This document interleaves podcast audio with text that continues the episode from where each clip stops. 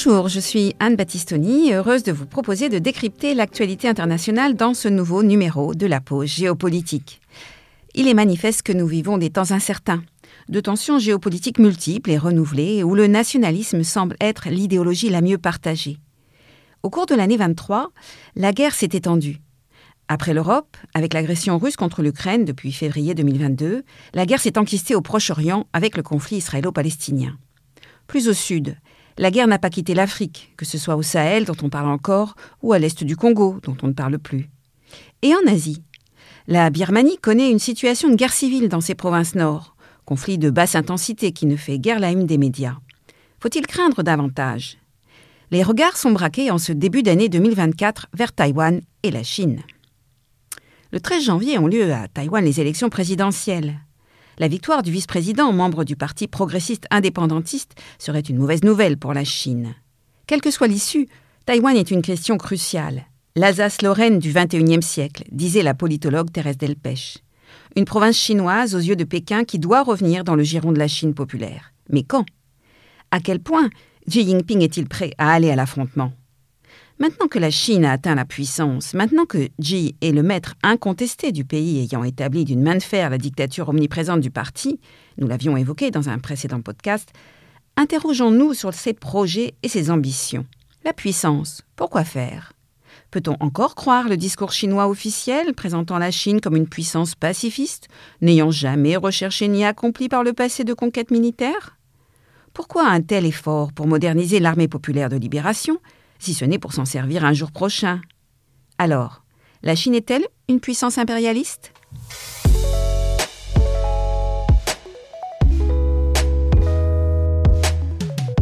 Soyons précis sur le sens de cette question. L'impérialisme, le terme ne date que de la fin du XIXe, désigne la politique d'un État visant à réduire d'autres États sous sa dépendance politique ou économique.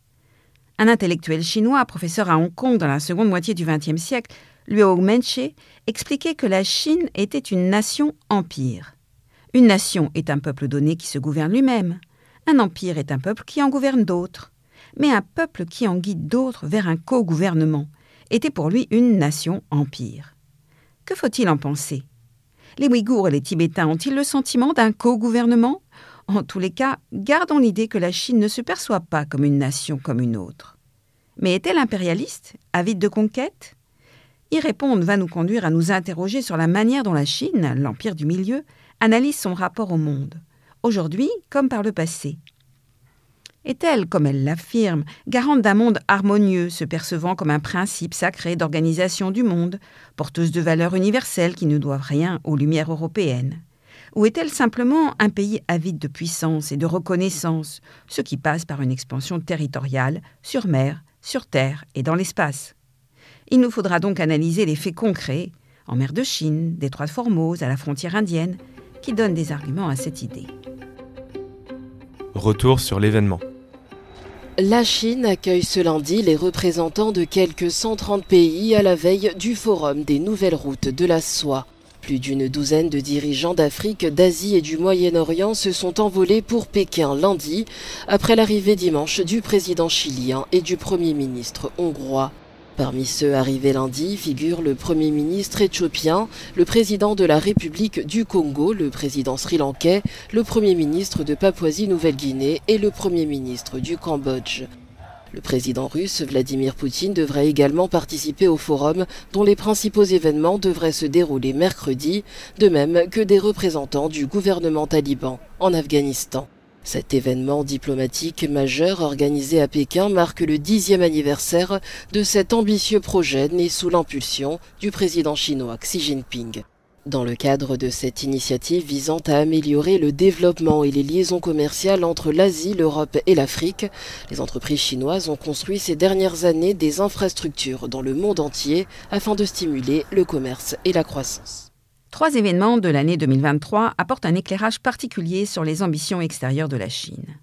Le premier est la publication par la Chine fin août de la carte officielle du pays. Or, celle-ci a fait grand bruit. Pourquoi? Cette carte indique les frontières terrestres et maritimes du pays. Or, elles englobent des territoires revendiqués par la Chine au détriment de ses voisins. Taïwan est sans surprise intégré, mais elle est aussi la quasi-totalité de la mer de Chine méridionale, au détriment du Vietnam, des Philippines, de la Malaisie, du sultanat de Brunei. Fait nouveau, une région indienne, la province de l'Arunachal Pradesh, dans l'Himalaya, est intégrée au territoire chinois, comme les Laksai Chine au niveau du Cachemire, que la Chine occupe depuis la guerre de 62 entre les deux pays. Enfin, l'île russe du Bolchoï sur le fleuve Amour, à la frontière avec la Russie, est indiquée comme intégralement chinoise alors qu'elle était, depuis un accord de 2008, partagée entre les deux pays. En publiant cette carte, le pouvoir chinois sait qu'il s'expose aux critiques virulentes de ses voisins asiatiques, inquiet de ce fait tenté de considérer que la présence américaine dans la région demeure un indispensable contrepoids. Ces revendications, étalées au grand jour, illustrent les appétits chinois. Elles sont susceptibles d'alimenter la perception d'une puissance qui, loin d'être aussi pacificatrice qu'elle le prétend, est aussi un empire qui s'étend. Second événement illustrant les rapports de la Chine au monde, la tenue à Pékin, à la mi-octobre, du troisième forum de la Belt and Road Initiative, la BRI, autre nom des nouvelles routes de la soie chinoises. Ce vaste programme d'investissement de la Chine dans le monde, au-delà de la simple et initiale liaison Chine-Europe, constitue, vous le savez sans doute, un projet phare de Xi Jinping, lancé en 2013, au début de son premier mandat. En proposant de financer par des prêts et de réaliser par ses entreprises, voire ses ouvriers, des chantiers d'infrastructures variés, la Chine fut accueillie à bras ouverts par les pays du Sud, heureux d'échapper à la tutelle des Occidentaux ou des organisations internationales qu'ils contrôlent. L'aide chinoise, selon ce qui fut appelé le consensus de Pékin, était inconditionnelle et promettait d'être gagnant-gagnant. Cette réunion à Pékin en octobre célébrait donc les dix ans de la BRI. Certes, depuis son lancement, un certain désenchantement est apparu. Les milliards d'investissements promis n'ont pas été réalisés. Surtout, les travaux d'infrastructures financés et réalisés par Pékin ont fait exploser la dette de nombreux États, du Laos au Sri Lanka, du Pakistan au Népal, de l'Éthiopie à l'Angola, et fait de la Chine le plus grand créancier de la planète, tandis qu'il demeure une grande opacité sur les prêts consentis par la Chine. Néanmoins, en dépit de ses défauts, de ses retards, ces nouvelles routes de la soie illustrent la mondialisation à la chinoise portée par Xi Jinping. Loin d'être un pays fermé sur lui-même, la Chine entend projeter sa puissance. Première puissance exportatrice mondiale, possédant de puissants conglomérats dans le BTP, la mondialisation sert l'économie chinoise alors que les moteurs de croissance interne tournent au ralenti. Ces routes de la soie ont beau être, selon ses détracteurs, les nouvelles routes de la dépendance. Elles ont donné un coup d'accélérateur à l'économie de nombreux pays du Sud. C'est le cas par exemple de l'Indonésie, fière du premier TGV d'Asie du Sud-Est qui relie désormais Jakarta à Bandung sur l'île de Java. D'ailleurs, le foisonnement des projets chinois sur l'archipel indonésien est considérable. De l'énergie à l'exploitation du nickel, des télécoms où Huawei réalise de très gros contrats, aux investissements dans la nouvelle capitale la ville nouvelle de Nusantara sur l'île de Bornéo. Le sommet d'octobre dernier a confirmé le ralentissement des projets chinois en volume, mais ce troisième forum a permis la signature de plus de 350 projets de coopération avec 150 pays. Si Pékin diminue fortement ses financements, elle soutient et finance des projets plus modestes, des centrales solaires en Roumanie, le réseau routier autour de Dakar, le port de Chantsé au Pérou, des centres de recherche en Afrique du Sud, etc. Concluons donc. Si les observateurs ont surtout retenu de ce sommet l'avenue de Poutine, reçue avec tous les honneurs, il faut acter que la Chine est devenue un partenaire obligé, recherché tant financièrement que commercialement par l'ensemble de la planète. En 2017, Xi Jinping était venu au sommet de Davos défendre les vertus de la mondialisation libérale. En octobre, il a rappelé que si la mondialisation avait profité à la Chine, c'est bien parce que la direction ferme du PCC a été constante. C'est de cette mondialisation aux caractéristiques chinoises que le monde a besoin, selon lui. Troisième et dernier événement qui est éclairant sur la politique extérieure de la Chine, les remous qui ont affecté la direction de l'armée chinoise. L'armée populaire de libération est dépendante dans le système chinois du Parti communiste. Elle est sous l'autorité de la Commission militaire centrale, dont le président n'est autre que Xi Jinping. Or, depuis cet été, il y a visiblement des remaniements. Des limogeages en cours au sein de l'armée et du gouvernement. Des généraux clés ont été remplacés. Après la démission imposée au ministre des Affaires étrangères en juillet, ce fut le ministre de la Défense, Li Chengfu, qui disparut de la scène politique fin août. Et finalement, un remaniement ministériel fin octobre confirmait son remplacement. Que déduire de tout cela?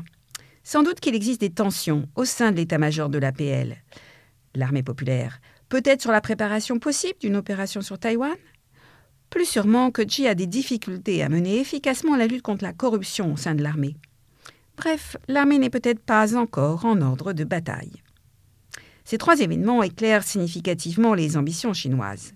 Sous la conduite ferme de Xi Jinping, le pays projette sa puissance sur le monde, affirmant le territoire qu'il estime être le sien, se dotant, patiemment mais sûrement, d'un outil militaire de plus en plus performant. Il nous faut donc, pour aller plus loin, chercher à comprendre comment la Chine voit le monde. Un monde sous le ciel chinois? Les acteurs et la scène. La fusée Longue Marche 2F s'est arrachée sans problème de son pas de tir du désert de Gobi avec à son bord les trois astronautes qui composent la mission Shenzhou 12. Les trois hommes sont arrivés à bon port et ils sont les premiers à s'installer pour trois mois à bord de Palais Céleste, la station spatiale que Pékin assemble en orbite autour de la Terre. Huit vols sont encore prévus et l'assemblage de la station devrait être en principe terminé en 2022. Le décollage de la fusée a été salué par des cérémonies patriotiques. C'est le premier vol habité de la Chine en près de cinq ans et la mission se déroule alors que Pékin s'apprête à célébrer le 1er juillet le centenaire du Parti communiste chinois la Chine s'est résolue à construire sa propre station dans l'espace après le refus des États-Unis de la laisser participer à la Station spatiale internationale. La Chine se perçoit d'abord comme une puissance de premier plan, capable de faire jeu égal, ou presque, avec les États-Unis et ambitionnant de les dépasser à l'horizon 2049, le centenaire de la proclamation de la République populaire de Chine. Et effectivement, elle l'est. Reprenons quelques points. Première puissance démographique, ex avec l'Union indienne quatrième pays par la superficie territoriale, mais 33e par la zone économique exclusive, faible puissance maritime. Second PIB mondial en valeur nominale, mais premier si l'on tient compte des valeurs en parité de pouvoir d'achat. La Chine est aussi le premier exportateur mondial avec une balance commerciale excédentaire de plus de 850 milliards de dollars en 2022. Second importateur, troisième exportateur de services, la Chine est enfin la seconde puissance scientifique si l'on tient compte du volume de ses dépenses de recherche, juste derrière les États-Unis. C'est une puissance nucléaire depuis 1964, également une puissance spatiale. C'est en 2003 que voilà le premier Chinois dans l'espace, taïkonaute comme on dit en Chine. Le pays est la seconde puissance par les dépenses militaires, avec une progression spectaculaire depuis 20 ans.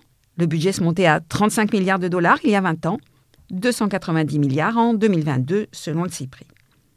Il faut relever cependant que ces dépenses militaires représentent moins de 2% de son PIB, 1,6 exactement, bien moins que les 3,5% des États-Unis.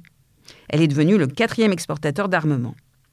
Cette Chine puissante a aussi ses faiblesses conjoncturelles, la croissance en déclin, 5% tout de même, le chômage des jeunes, la déflation, et ses faiblesses structurelles, démographie en berne, réduction des terres arables, dépendance énergétique. Cela dit, la Chine est bien une puissance. Elle a le pouvoir et la capacité d'en user. Mais comment? Dans quel but? Cherchons à comprendre son rapport au monde. Comment voit-elle sa place? Pour tenter de clarifier cette question, quelques constats. Les Chinois ont le sentiment net de se différencier des Occidentaux par leur culture, et bien sûr par leur histoire, nous l'aborderons ensuite. Je vous propose l'analyse de l'universitaire et philosophe chinois Shen Lei, par ailleurs proche du pouvoir. Il explique, et je le cite, Comparées aux valeurs occidentales modernes, les valeurs de la civilisation chinoise présentent quatre caractéristiques particulières. La responsabilité passe avant la liberté, le devoir passe avant les droits, le groupe social passe avant l'individu, l'harmonie l'emporte sur le conflit. C'est clair. Cette culture est fortement marquée par le confucianisme. Pour Confucius, intellectuel du 5e siècle avant notre ère, qui, après avoir été dénigré sous Mao, est à nouveau célébré par le régime actuel, l'ordre politique et social est préservé si le supérieur protège l'inférieur, qui lui doit en retour loyauté et respect. Ce système politique et moral recherche l'harmonie entre l'ordre naturel et l'ordre humain par le respect des usages et des hiérarchies. Ainsi, la culture chinoise est traditionnellement fondée sur la déférence mutuelle, sur l'éthique d'obligation réciproque. tandis que la culture occidentale est centrée davantage sur l'individu, la défense de ses droits. La famille est le fondement de la nation, et ses réseaux familiaux sont au cœur de toute l'économie. Le pays est fier d'une culture qu'il estime ne rien devoir aux autres et qui fut capable d'assimiler des peuples voisins et de les amalgamer. Autre différence majeure avec l'Occident, le peu d'importance des questions religieuses. La culture chinoise a substitué la morale à la religion, disent certains analystes, et les religions peuvent coexister, voire être complémentaires. Lucian Pye, un éminent politologue américain de la seconde moitié du XXe siècle, affirmait que la Chine est une civilisation qui se fait passer pour un État-nation. Mais peut-on parler d'une nation chinoise? Les dirigeants, comme le peuple chinois, ont profondément le sentiment de constituer une nation unique, par sa géographie, sa population, son histoire. Le pays est très tributaire de ses conditions géographiques. Les hauts plateaux de l'ouest, avec le Tibet, la frontière montagneuse de l'Himalaya au sud-ouest, le désert de Gobi au nord, l'enserre à l'ouest et explique la faiblesse des densités dans ces régions. Les vastes plaines de l'Est ont concentré la population dépendante des grands fleuves, comme le Huanghe ou le Yangtze. Les calamités naturelles ont rythmé l'histoire de la Chine et longtemps limité la croissance de la population, tandis que la défense et la protection de ce territoire ont été les priorités des dynasties successives et expliquent le désintérêt pour les aventures maritimes. Le pays, aujourd'hui, a 23 000 kilomètres de frontières terrestres, avec 14 États différents, ce qui lui donne un sentiment de vulnérabilité. La population appartient à 92% à l'ethnie Han. Aux yeux de Pékin, les régions périphériques au Tibet, en Mongolie intérieure, au Xinjiang, doivent être contrôlées et assimilées, c'est-à-dire en réalité sinisées, pour assurer la sécurité du pays. Et c'est ainsi que depuis dix ans, les 11 millions de Ouïghours ont subi une sinisation à marche forcée et que 10% au moins d'entre eux sont passés par les camps et la prison. Pour le pouvoir central, la nation chinoise est une et indivisible, même si elle inclut 54 minorités nationales officiellement aux côtés des Han. Le sinologue Simon Leys expliquait que la Chine était d'abord plus qu'un pays, un État ou une civilisation. C'était la religion des Chinois. La géopolitique de la Chine découle de la représentation qu'elle a de son rôle dans le monde. Pour reprendre l'analyse de Han Sheng, sinologue, professeur au Collège de France, on est passé de la Chine dans le monde, avec la politique d'ouverture des années 80, à la Chine et le monde, ET, lorsqu'elle devient un partenaire incontournable pour tous les États, à la Chine et le monde, EST, et le monde. La boucle est bouclée, conclut-elle. La Chine prétend être de nouveau tout sous le ciel, comme avant le début du XXe siècle. La Chine se pense comme une puissance rayonnante, porteuse d'harmonie. Elle est le monde, elle est tout sous le ciel, soit le Tiangxia. Qu'est-ce que cela veut dire? Le Tiangxia est un concept qui date du premier millénaire avant notre ère et qui désigne l'humanité tout entière qui, symboliquement, devait se rassembler sous le ciel et sous la conduite de l'Empire du Milieu, soit la Chine, détenteur du mandat céleste. En réalité, cette conception distingue toujours un centre, l'Empire du Milieu, correspondant aux grandes plaines de la Chine, intégrant les peuples civilisés, c'est-à-dire sinisés, et au-delà de ce cercle, un monde extérieur, qualifié de barbare. Le paiement du tribut par les peuples périphériques était la reconnaissance de la supériorité du centre. En 2005, un intellectuel chinois, Zhao Jingjiang, a publié un ouvrage sur le système Xiangxia qui a eu un grand succès. Cet empire-monde, si on peut le définir ainsi, est présenté comme peu soucieux de possession territoriale, transcendant les nations, capable de garantir la paix et la stabilité, à l'opposé de ce qu'ont fait les Occidentaux. La Chine aurait donc une dimension universaliste. Nation non agressive ni belliqueuse, elle serait garante d'un ordre mondial harmonieux à l'opposé du choc des civilisations annoncé par l'Américain Samuel Huntington, par exemple. Cette présentation est bien sûr très idéologique. Elle vise à restaurer la puissance passée de la Chine, qui perçoit le XXIe siècle comme le moment chinois de l'histoire du monde, alors que le XIXe avait été dominé par la Grande-Bretagne et le XXe par les États-Unis. La Chine se pose en modèle pour les États du Sud global. Il est vrai qu'elle est la plus belle réussite du développement, ayant sorti des centaines de millions de Chinois de la pauvreté les nouvelles routes de la soie confortent ses prétentions à l'universalisme. Elle a multiplié les instituts Confucius pour diffuser sa langue, sa culture. Mais son soft power et son attractivité demeurent limités. Elle est donc amenée à miser aussi sur la puissance et la force. Est-elle prête à en user? Que nous dit donc l'histoire de la Chine, de ses ambitions de puissance, de son impérialisme passé ou présent? Le fin mot de l'histoire. Nous sommes le 23 mai 1951, sept mois après l'invasion militaire d'octobre 1950 par l'armée chinoise de Mao Zedong. Un accord en 17 points est conclu à Pékin. Le Tibet intègre officiellement la République populaire de Chine. C'était il y a 70 ans. S'il est assuré sur le papier que la région maintient l'indépendance acquise depuis 1912 et que sa religion, le bouddhisme, sera respectée, la réalité est tout autre sur le terrain. La conversion au communisme se fait à marche forcée et les exactions des troupes chinoises perdurent. Après une tentative de soulèvement en 1959, le Dalai Lama est contraint de fuir et forme dans la foulée un gouvernement en exil à Dhamrasala en Inde. Sur place, une véritable chape de plomb s'abat alors sur les populations pendant des décennies. En 2008, nouvelle tentative de protestation. Pékin accentue encore plus sa répression. Aujourd'hui encore, Lhasa, ville historique et sacrée du Dalai Lama, porte les stigmates de la main de fer chinoise. Caméras de surveillance, propagande communiste, déportation d'opposants, l'administration tibétaine tire la sonnette d'alarme. Son président fraîchement élu lance un appel à la communauté internationale. Nous n'avons pas beaucoup de temps. Nous ne sommes que 6 millions à l'intérieur du Tibet, même si la taille du Tibet représente presque un quart de la Chine.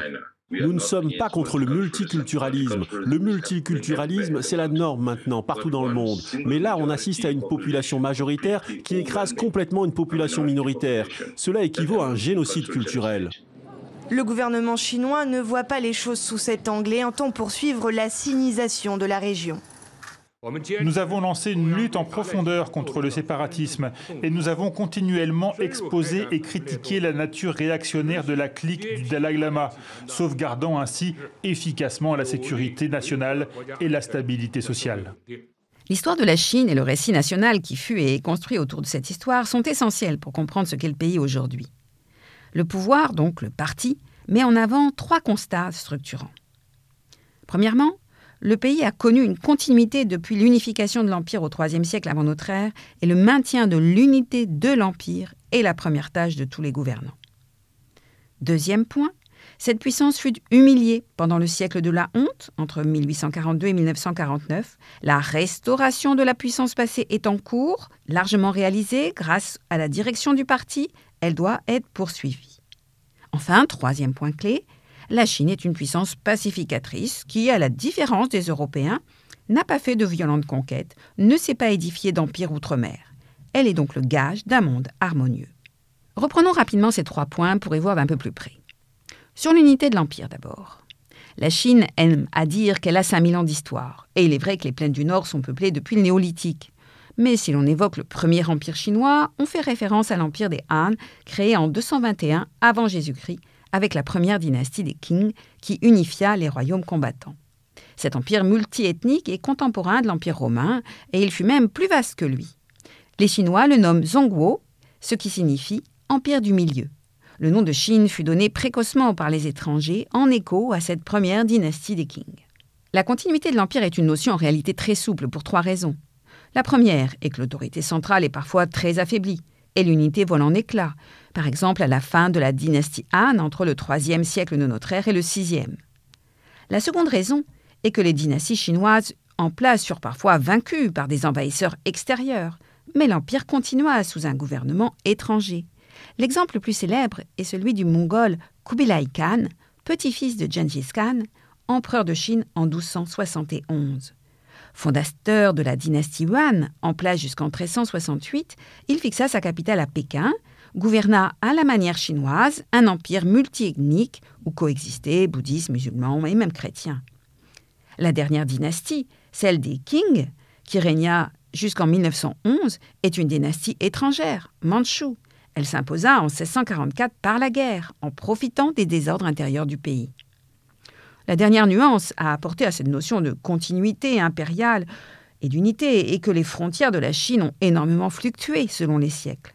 La Chine telle que nous la connaissons aujourd'hui est la conséquence de la vitalité de la dynastie mandchoue qui étendit son pouvoir en Mongolie centrale, mais également vers l'est au Tibet. Ce n'est que la fin du XVIIe qu'elle fit la conquête de Formose ou Taïwan, qui obtint en 1885 le statut de province de l'Empire. La Chine communiste revendique donc aujourd'hui les frontières de cette dernière dynastie et entend maintenir, coûte que coûte, une unité qui n'a pas toujours existé par le passé. Examinons maintenant le deuxième point, l'humiliation. Le siècle de la honte est le second élément clé pour comprendre les ressorts de la politique chinoise actuelle. Les faits sont bien connus.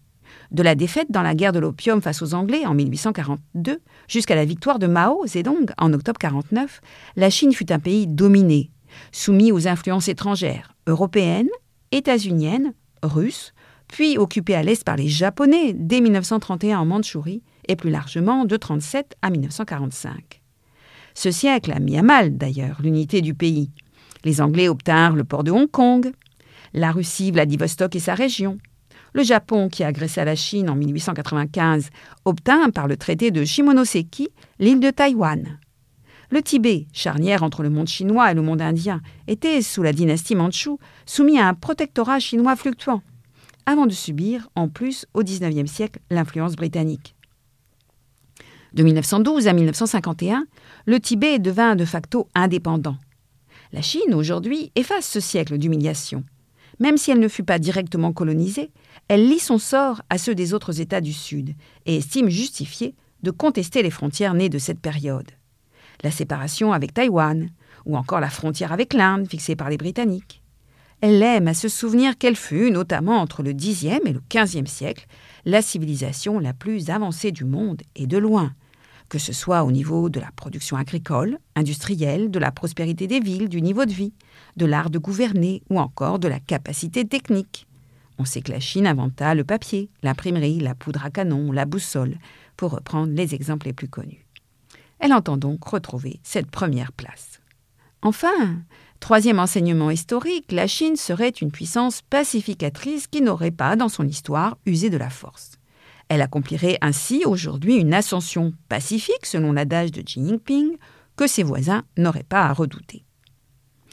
Il est vrai que l'histoire ancienne montre que l'art de la guerre en Chine s'inspire du traité éponyme de Sun Tzu, du 5e siècle avant Jésus-Christ, selon lequel il ne faut pas ensanglanter la lame, autrement dit, il faut gagner sans combattre.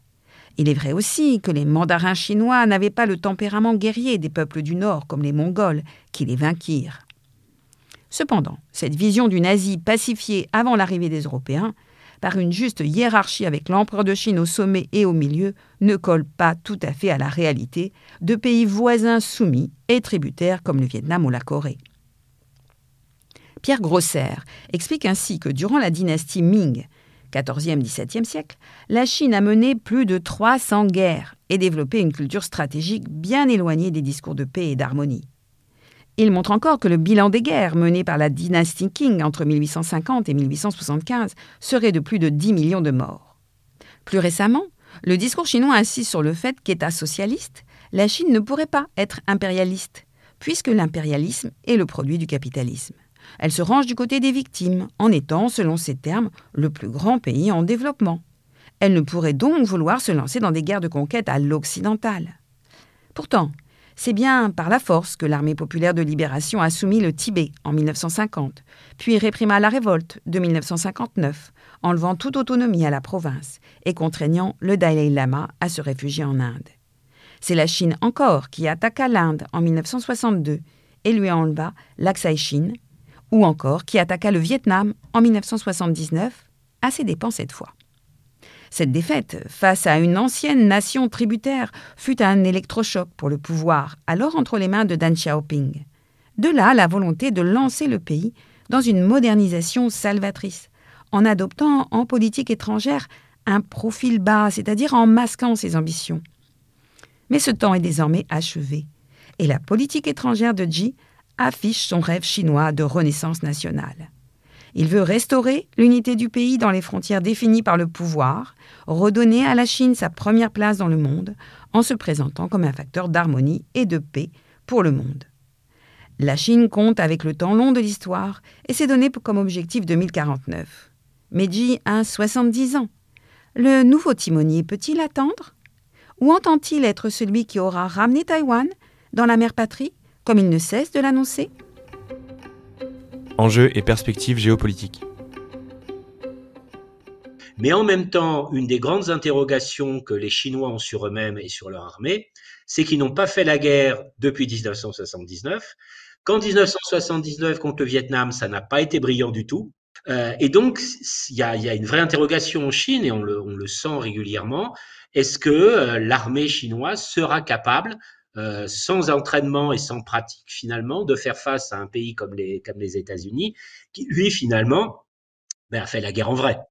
Et le deuxième élément euh, qui euh, évidemment est inquiétant, c'est tous les ce qu'on appelle les faits accomplis que pourrait faire la Chine, qu'elle commence déjà à faire avec un certain nombre de survols problématiques, avec des exercices militaires dont vous avez rappelé la fréquence, l'utilisation aussi de milices navales, voire de milices de pêcheurs, qui peuvent finalement harceler. c'est ce qu'on appelle les stratégies de zone grise, c'est-à-dire c'est pas vraiment la guerre, c'est des plus la paix, mais ça permet de, de, grignoter comme en mer de Chine et peut-être finalement d'une certaine façon d'encercler euh, Taïwan, non pas de faire un blocus serré de Taïwan, mais vraiment de menacer des approvisionnements de Taïwan sans entrer dans une guerre ouverte contre les États-Unis. Il est temps de chercher à répondre à notre question initiale. La Chine est-elle aujourd'hui impérialiste? Menace-t-elle la paix? Un premier élément de réponse semble résider dans la montée en puissance militaire de la Chine. Pourquoi un tel effort militaire si c'est seulement pour se défendre? Pour Xi Jinping, l'armée populaire, l'APL, doit être capable d'assurer la sécurité du régime, du parti et enfin du pays. La forte présence américaine en Asie-Pacifique induit un complexe d'insécurité. La Chine se sent encerclée par les Américains qui ont conclu des traités formels d'alliance avec plusieurs pays de la région qui ont des troupes basées au Japon et en Corée du Sud, ou des facilités militaires, aux Philippines comme à Singapour. La stratégie d'Obama, dite du pivot, qui visait à renforcer la puissance et la présence militaire en Asie, les a inquiétés. Jinping a donc entrepris en 2015 une réforme militaire majeure, visant à la montée en gamme technologique de l'armée, tout en ramenant ses effectifs à 2 millions de combattants. Cette armée doit, aux yeux du nouveau timonier, être capable de défendre les intérêts vitaux de la Chine dans la région. Pour cela, il faut dissuader les États-Unis d'intervenir dans les eaux proches de la Chine, d'où le renforcement prioritaire des forces de missiles et des capacités navales. Elle doit être capable également de défendre les intérêts chinois dans le monde entier. De défensive, elle doit donc développer des capacités de projection, alors que ses capacités opérationnelles sont encore incertaines, elle est peu intervenue sur des terrains extérieurs ces dernières décennies. Le spatial, comme le cyberespace, sont explicitement considérés également comme des domaines de sécurité nationale. Pour atteindre ces objectifs, il faut renforcer le contrôle politique et disciplinaire du parti sur l'armée. Les récents limogeages au plus haut niveau montrent pour le moins que cet objectif pose des problèmes à Xi Jinping. De tout cela, on aurait plutôt tendance à conclure que la Chine n'est pas encore prête à se lancer dans une opération militaire d'envergure. D'autant que Taïwan n'est pas et ne sera pas une conquête facile. Alors, cherchons à comprendre la politique étrangère de la Chine. Elle se poursuit aujourd'hui autour de trois axes. Le premier est la défense de l'unité du territoire, nous y revenons. Les espoirs démocratiques de Hong Kong ont volé en éclats en 2020 et l'adage un pays, de système, vous le savez, n'est plus de mise. La répression au Xinjiang traduit la volonté chinoise de lutter contre l'islamisme, mais aussi contre l'islam et contre toute tendance séparatiste. Si l'on songe à la carte publiée du territoire chinois en 2023 que nous évoquions au début, la Chine revendique aussi des territoires étrangers. Cela traduit une volonté de conquête et induit un risque d'affrontement. Mais le pays s'inscrit dans le temps long et la priorité demeure de gagner sans combattre.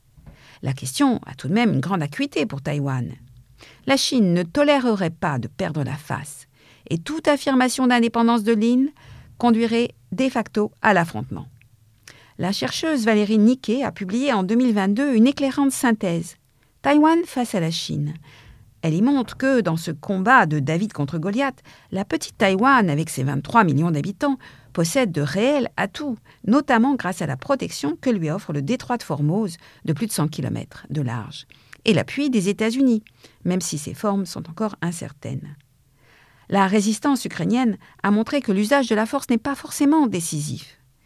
On peut penser que tous ces éléments tempèrent les ambitions chinoises qui optent aujourd'hui clairement pour une stratégie de grignotage de l'espace d'identification aérien de Taïwan, de harcèlement et de menaces sur les îlots taïwanais, en évitant toujours l'affrontement direct. La contestation des frontières avec l'Union indienne est jugée agressive par Narendra Modi. En 2020, soldats indiens et chinois se sont affrontés à main nue. La méthode chinoise est ici identique. Harceler dans les limites du supportable adversaire et grignoter lentement des positions. Et dans le même esprit, la Chine réclame les îles japonaises Senkaku, nommées en Chine Yao, que le Japon avait conservées depuis la période où il contrôlait Taïwan. Le second axe de la politique étrangère chinoise est la défense donc de ses intérêts vitaux. Elle entend se constituer une sorte de zone d'influence en Asie de l'Est pour sécuriser son environnement régional.